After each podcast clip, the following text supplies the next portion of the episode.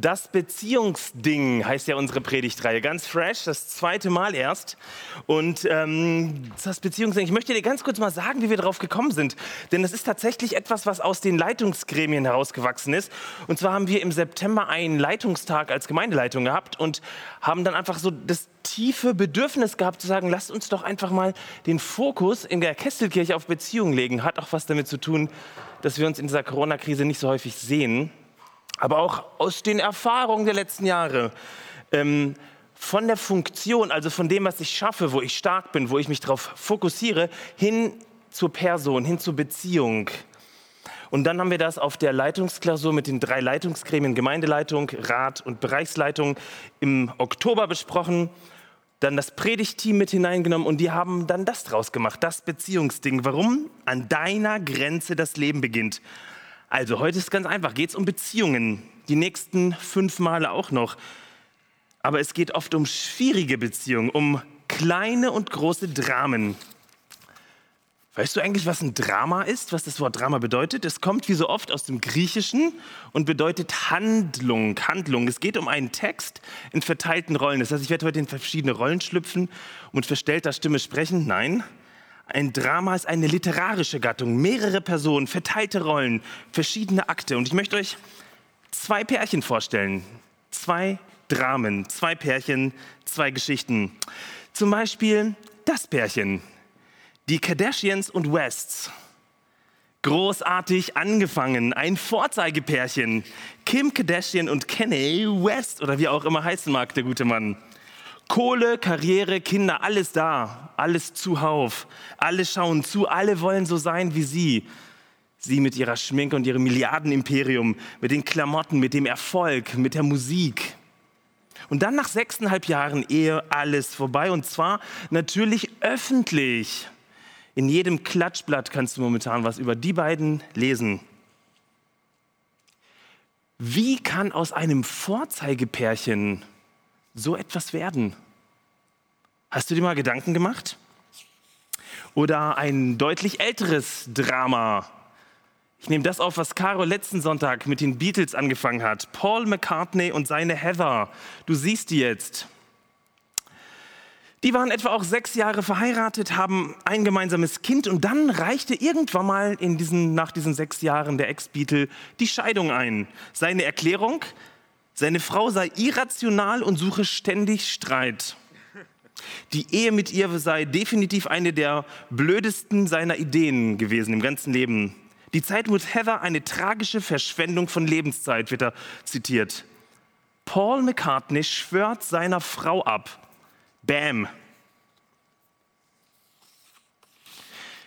Auch da nochmal, wie kann aus einer großen Liebe so etwas werden, wo ich der Person in der Öffentlichkeit abschwöre. Wie kommt es zu diesem Drama in Beziehungen? Nach John Gottman, einem sehr renommierten Psychologen auf diesem Gebiet, passiert das ganz einfach. Leider ganz einfach. 40 Jahre hat der Mann an der University of Seattle an den Hauptauslösern für Trennung geforscht. Seine These, man erkennt es am Streit der Paare. Jetzt hört genau zu, hier sitzen ein paar Paare und vor dem Fernseher auch. Man erkennt es am Streit der Paare. Er spricht von den apokalyptischen Reitern, von den vier apokalyptischen Reitern. Kritik, Verachtung, Rechtfertigung und Mauern. Ich sag's nochmal. Kritik, Verachtung, Rechtfertigung und Mauern. Kommt es dir bekannt vor? Es ist nach Gottman der Grund, warum sich die meisten Paare bereits im ersten Jahr trennen. Und zwar entweder kurz vor Ostern oder in der Weihnachtszeit. Krass, ne? Wir sind jetzt so fünf Wochen vor Ostern. Und in dem Predigtext, über den wir heute gleich reden werden, geht es um die Zeit unmittelbar vor Ostern. Ironischerweise leider eine gute Zeit, sich zu trennen. Bevor ich den Text lese, möchte ich noch ein, euch Folgendes sagen. Ich möchte heute einen Blick auf Beziehungsdramen werfen. Mein Fokus geht gar nicht so sehr in Richtung Paare, eher auf so zwischenmenschliche Beziehungen. Es geht auch um deine Gottesbeziehung. Wenn du eine Bible-App hast oder deine Bibel kurz aufschlagen willst, dann schlag mal Markus 14, die Verse 66 bis 72 auf oder lies sie einfach mit. Hier steht, während sich Petrus unten im Hof aufhielt, kam eine von den Dienerinnen des hohen Priesters. Als sie Petrus bemerkte, der sich am Feuer wärmte, blickte sie ihn an und sagte, du warst doch auch mit diesem Jesus von Nazareth zusammen. Aber Petrus stritt es ab. Ich weiß von nicht, ich weiß nicht, wovon du redest, ich verstehe gar nicht, was du willst, sagte er und ging hinaus in den Vorhof. Da krähte ein Hahn. Als die Dienerin ihn dort wieder sah, wandte sie sich zu denen, die in der Nähe standen und sagte noch einmal, der da ist einer von ihnen. Petrus stritt es wieder ab. Und es dauerte nicht lange, da fingen auch die Umstehenden an. Natürlich gehörst du zu ihnen, du bist doch auch ein Galiläer. Petrus begann Verwünschung auszustoßen und schwor, ich kenne diesen Menschen nicht, von dem ihr redet. In diesem Augenblick krähte der Hahn zum zweiten Mal. Da erinnerte sich Petrus daran, wie Jesus zu ihm sagte, bevor der Hahn zweimal kräht, wirst du mich dreimal verleugnen. Und er brach in Tränen aus. Leute, heute geht es um den Vorzeigejünger Petrus, ein Liebling Jesu, könnte man sagen, oder? Petrus und Jesus, so tight, so tight die beiden. Im Vergleich zu anderen Jüngern ist er extremst motiviert, will überall hin, hat sehr oft eine Meinung, die sprudelt aus ihm heraus. Egal was im Jesus-Movement passiert. Petrus meint in Lukas 24, Herr, ich bin bereit, mit dir ins Gefängnis und in den Tod zu gehen. Jesus, wenn dich alle verlassen, ich nicht. Geiler Typ, sagt Petrus. Ne? mit einer besonderen Stellung bei Jesus. Er war einer der ersten Jünger, die Jesus berufen hat. Jesus beruft ihn nicht einfach mal, er gibt ihm einen neuen Namen. Johannes 1 meint, Petrus hat vorher Simon ge äh, geheißen, Simon. Und Jesus gibt ihm den Namen Kephas. Shimon heißt im Hebräischen, Gott hat gehört oder im Griechischen Stupsnase. Stupsnase. Jesus gibt ihm den Namen Kephas. Das ist Hebräisch für Fels oder die griechische Form vom Fels heißt Petros, also Petrus. Ein neuer Name, eine besondere Stellung und eine richtig intensive Beziehung zu Jesus. Petrus darf Sonderdinge erleben, die andere Jünger nicht erleben. Zum Beispiel steigt er einmal aus dem Boot und sagt, Jesus, wenn du willst, dann lass mich auf dem Wasser gehen. Er läuft auf dem Wasser. Gut, kurz danach säuft er ab. Dann ist er dabei auf dem Berg der Verklärung und sieht, wie Mose und Elia neben Jesus auftauchen und erscheinen. Bei der Gefangennahme Jesu wenige ähm, ja, Stunden zuvor hatte einem der Wachmänner das Ohr abgehauen, weil er so mutig war und mutig sein wollte. Er ist nun der einzige Jünger, der sich nicht aus dem Staub macht. Die anderen haben sich verpieselt. Er folgt Jesus zum Haus des Hohen Priesters. Petrus der Fels, der erste Papst. Christi Stellvertreter auf Erden. Und heute im Predigtext hat er einen maximalen Beef mit seinem Chef. Oder man kann es nochmal anders sagen, Petrus verleugnet seinen Chef. Petrus verleugnet Jesus. Er sagt dreimal Nein. Nein zu Jesus, Nein zu einer Beziehung. Eine Dienerin des hohen Priesters wärmt sich am Feuer und sagt zu ihm, du warst doch mit Jesus. Ist kein guter Gesprächseinstieg, oder?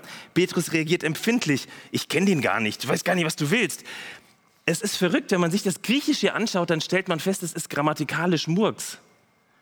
So als hätte man Petrus auf dem falschen Bein erwischt, so irgendwie total, das rutscht einfach falsch aus ihm raus. Es zeigt, wie betroffen der Mann ist. Markus hätte das sprachlich ja locker auflösen können. Er hat es gelassen. Hier läuft auf zwei Ebenen etwas schief. Auf der sprachlichen Ebene und auf der Beziehungsebene, auf ganz persönlich. Und dann tut Petrus das, was er sagt. Er trennt sich von dieser Frau, trennt sich von Jesus und geht in den Hof, in den Vorhof, also quasi in den Toreingang. Blöd nur, dass diese Dienerin so beharrlich ist und ihm folgt und es irgendwie auf ihn abgesehen hat. Sie spricht plötzlich eine Gruppe, die dabei stand, an und sagt ihnen, dieser Typ gehört doch zur Jesus-Bewegung. Das ist eine Steigerung. Nicht nur eine Frau, sondern jetzt auf einmal eine Gruppe wird involviert. Aus einer Privatmeinung wird eine Gruppenmeinung. Und es wird nicht besser für Petrus. Petrus reagiert wieder so wie beim ersten Mal. Er leugnet Jesus zu kennen. Er streitet ab, Jesus zu kennen. Er verneint, Jesus zu kennen. Markus verwendet hier eine Verbform des Imperfekt. Das bedeutet, das dauert an. Das Leugnen geht weiter und weiter und weiter und weiter. Und nun kommt es zur absolut unangenehmen Steigerung. Eine Gruppe von Menschen, die diese Frau so heiß auf Petrus gemacht hat, konfrontiert den Superjünger. Die Gruppe sagt, natürlich gehörst du zu ihnen, du bist doch auch ein Galiläer. Leute, nach jüdischem Zeugenrecht hat eine Aussage erst durch zwei oder drei Personen ihr volles Gewicht. Damals war es richtig unfair. Frauen hatten vor Gericht gar keine Meinung. Aber das ist wie so eine Lawine, die sich lostritt von der Frau. Ganz häufig beginnt es bei Frauen. Frauen waren noch die ersten am Grab. Bei den Ladies und geht dann weiter. Die Männer machen irgendwann mal mit. Und die sprechen Petrus direkt an. Eine äh, Kettenreaktion. Und was macht Petrus hier? Er steigert sein Nein zu Jesus. Er beginnt zu fluchen und zu schwören. Leute, und jetzt sind wir mitten im Tsunami. Das Schwören vor Zeugen war die kräftigste Beteuerung ever. Also mehr geht nicht. Marke, und jetzt hör genau zu, ich schwöre vor Gott oder ich rufe Gott in einem Schwur zum Zeugen, ich kenne diesen Mann nicht. Krass, ne? Gott musste zum Zeugen dafür herhalten, dass er Jesus nicht kennt. Oh. Das bedeutet, Petrus hat sich von Jesus losgesagt. Petrus hat sich von Jesus getrennt. Und all das geschieht feierlich vor Zeugen, eine Scheidung vor Zeugen. Bis heute mit einem Milliardenpublikum. Was bedeutet dieser Fail von Petrus als Vorzeigejünger? Was bedeutet dieses Drama für uns heute? Was können wir als Kesselkirche daraus lernen? Wie um alles auf der Welt hat Jesus aus dieser Situation einen Petrus geformt, der zum Felsen in seinem Reich wurde. Lass uns genau diesen, diesen Schritt gehen, diese nächsten Schritte gehen. Ich habe drei Gedanken mitgebracht, wie Gott mit Dramen umgeht. Schritt Nummer eins, Dramen sind Dramen. Schritt Nummer eins, Dramen sind Dramen. Die Bibel redet über Dramen an sehr vielen Stellen. Den Totalabsturz des Vorzeigejüngens kannst du in vier Evangelien nachlesen. Hast du dir mal die Frage gestellt, warum dieses beschämende Erlebnis von Petrus in vier Evangelien vorkommt? Warum hat dieser einflussreiche Jünger nicht dafür gesorgt, dass diese Geschichte ja vielleicht nicht ganz rausgenommen wird, aber zumindest irgendwie verziert wird? Nach dem Motto, die haben Petrus im Schwitzkasten und halten ihm eine Knarre an den Kopf. Dann hat er gesagt, ich konnte nicht anders. Ich möchte dir eine vielleicht unangenehme, aber gleichzeitig sehr wertvolle Sache sagen. In der Bibel sind Dramen das, was sie sind. Dramen. Nichts wird beschönigt, nichts wird gönnerhaft weggewischt. Unser christliches Mantra in Gemeinden oder auch in der Kesselkirche so, eigentlich haben wir keine Probleme. Wir definieren uns eher über das, was wir können, wo wir stark sind, was cool ist. Genau das läuft hier nicht. Keine Vermeidungsstrategie des obersten Jüngers. Dinge werden beim Namen genannt. Beziehungsabbrüche werden beim Namen genannt. Nicht so tun, als wäre das ein Klacks. Streit wird beim Namen genannt, Trennung wird beim Namen genannt, Schuld wird beim Namen genannt und ausgehalten. Unterschiedliche Meinungen werden nicht einfach des Liebens Friedens unter den Teppich gekehrt. Dahinter steckt eine ganz tiefe Erkenntnis Failen ist menschlich. Failen ist menschlich. Nach über 50 Jahren als Mönch sagt Richard Raw, if you got, if you do it wrong, you got, sorry, you got to do it wrong before you even know what it means to do it right. You got to do it wrong before you even know what it means to do it right. Hör mal genau zu. Du musst es falsch machen, bevor du überhaupt ein Gespür dafür bekommst, wie man es richtig macht. Wir lernen, das ist eine Realität unseres Lebens, von uns Christen, auch in Gemeinden, ausschließlich aus Fehlern. Und Gott weiß es, Gott weiß es. Unser Schöpfer ist nicht sich dessen bewusst, dass wir vieles in den Sand setzen, um hoffentlich etwas daraus zu lernen. So traurig, traurig und so schrecklich und bedauerlich das auch ist. Wisst ihr, auf diese großspurige Ankündigung von Petrus, Jesus, ich bin bereit, mit dir ins Gefängnis und in den Tod zu gehen, entgegnet ihm Jesus, Petrus, ich sage dir, der Hahn wird heute nicht krähen, ehe du dreimal geleugnet hast, mich zu kennen. Ich habe diese Stelle damals so verstanden, ganz schön krass, wie Jesus diesen armen Schlucker Petrus beschämt, ihn als Loser darstellt, der nichts hinkriegt, wie bei so einem Kind, dass man sagt, ja, das schaffst du sowieso nicht, so eine self-fulfilling prophecy, so eine selbsterfüllende Prophezeiung. Und das Kind schafft es nicht, war ja klar, oder? Heute glaube ich, das war kein Shaming.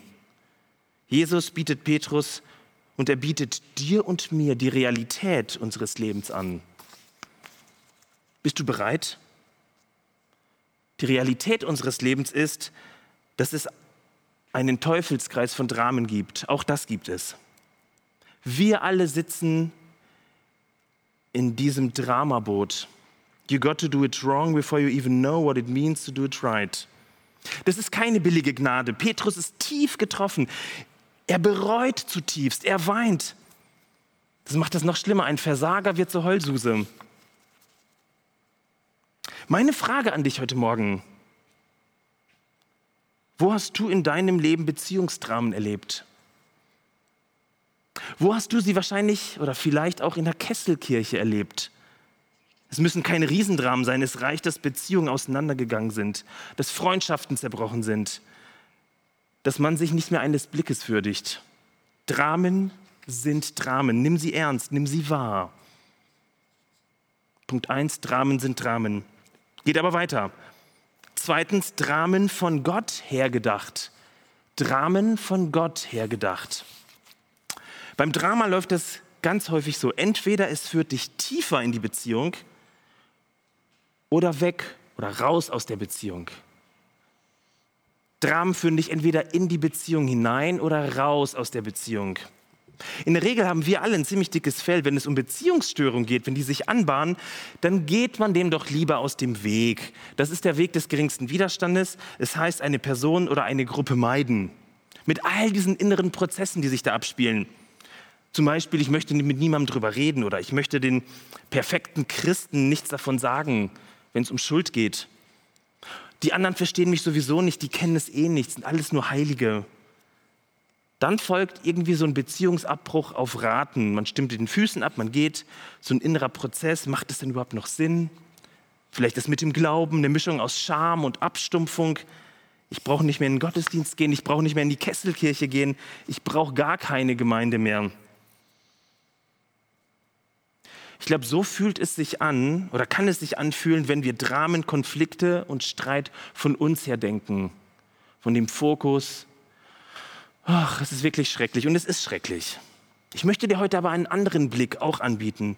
Es ist der Blick Gottes auf Dramen. Es ist das Evangelium des Predigtextes für dich mitten in die Dramen deines Lebens und der Kesselkirche. Und zwar Dramen von Gott her gedacht. Und das ist jetzt der krasseste Perspektivwechsel ever.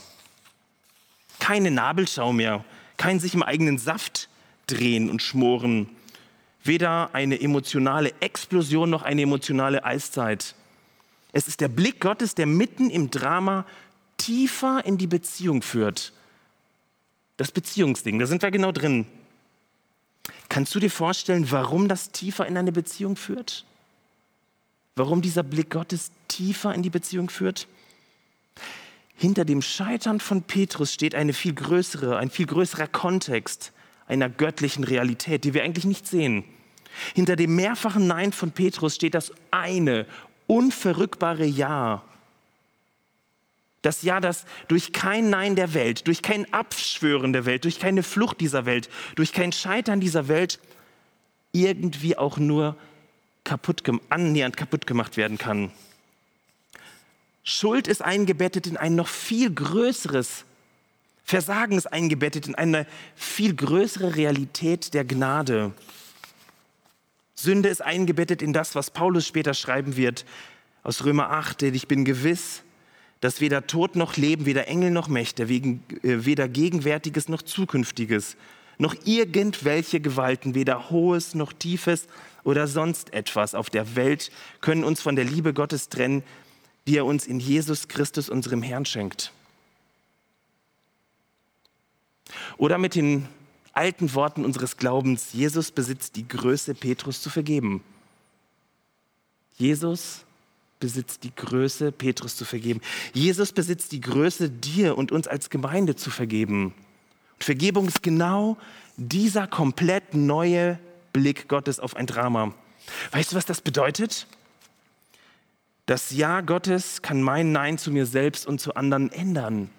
Das Ja Gottes hat die Macht, mein Nein zu mir selbst und zu den anderen zu ändern. Das Ja Gottes kennt keine Gleichgültigkeit, kein Ich nehme den anderen nicht mehr wahr, weil er mich verletzt hat. Ich bin mir dessen bewusst, dass das nicht so einfach ist mit den Dramen. Man kann das jetzt nicht einfach nur kurz predigen und dann wird aus den Dramen irgendwie eine coole Party, wo sich alle lieb haben, in den Armen liegen. Aber Petrus war damals und ist bis heute ein Beweis, dass es sich lohnt, den Blick Gottes auf das Drama zuzulassen. Nur dieser Blick führt tiefer in die Beziehung zu mir selbst und zu anderen. Ich weiß, als wir als Leitungsgremien über genau diese Frage nachgedacht haben, wie kommen wir von der Funktion hin zur Person, in die Gemeinschaft hinein? Es ist eine Frage, die vielleicht so alt ist wie die Kesselkirche, wie der Jesus-Treff selbst. Und es ist eine Frage, die alle Gemeinden angeht, aber wir wollen sie für uns beantworten. Was bedeutet das denn, dass Menschen in den Gottesdienst kommen und übersehen werden? Was bedeutet das, dass Leute, und zwar ganz wenige, weil die wenigsten den Mut haben, das zu tun, uns irgendwann mal schreiben, so wie Ende letzten Jahres bekamen wir eine Mail ins Büro von einer Dame, die unseren Gottesdienst richtig geil fand aber von niemandem angesehen oder angesprochen wurde. Mach du doch mal selber den Test. Vielleicht heute in der Johanneskirche oder wenn es wieder Präsenzgottesdienste in der Kesselkirche gibt, im Witzemann und schau mal drauf, wie viele Menschen dich ansehen, dich grüßen, dich wahrnehmen. Beobachte einfach mal. Und jetzt die größte Herausforderung des Lebens. Wie viele Menschen schaust du an wie viele Menschen grüßt du? Mit wie vielen Menschen kommst du ins Gespräch? Wie viele Menschen hast du in der Pandemie angerufen und mit ihnen connected? Wisst ihr, was dieser göttliche Jahrblick auf unser Leben und unsere Gemeinde bedeutet? Es ist die Chance, dass wir zwischenmenschliche Gleichgültigkeit den göttlichen Kampf ansagen. Es ist die Chance, all diese Spielchen, Du aber hast gesagt, aber ich habe gesagt, aber du hast gesagt, aber ich habe gesagt, dass wir die beenden. Von Gott her haben alle Dramen das Zeug dazu, tiefer in die Beziehung zu führen. Hashtag Vergebung. Bist du bereit dafür? Von der Funktion hin zur Beziehung, vom Superjünger zu einem wie du und ich, vom Recht haben zu ausgestreckten Armen von der Schuld und der Scham zurück ins gemeinsame Boot. So macht es unser Jesus. Wie macht er es?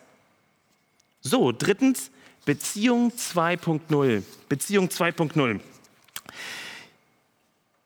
Und das ist schon fies. Jesus konfrontiert Petrus. Nicht im Markus-Evangelium, da muss man den Text so ein bisschen, muss man sich in der Bibel ein bisschen weiter ausbreiten und stellt fest, Jesus konfrontiert Petrus. Kein plumper Gnadenschwamm, der sagt, Petrus, alle haben schlechte Tage, Kopf hoch, mein Junge, wird schon wieder. Nein, nein, bei Gott ist Schuld bereits vergebene Schuld. Der Neuanfang steht über allem. Ich habe anfangs erwähnt, dass dieses Versagen von Petrus in vier Evangelien vorkommt. Bei Johannes gibt es noch eine zusätzliche Geschichte. Nach Johannes 18, wo Petrus Jesus dort verleugnet. Es gibt nach der Auferstehung in Johannes 20 die Geschichte, wo Jesus Petrus begegnet.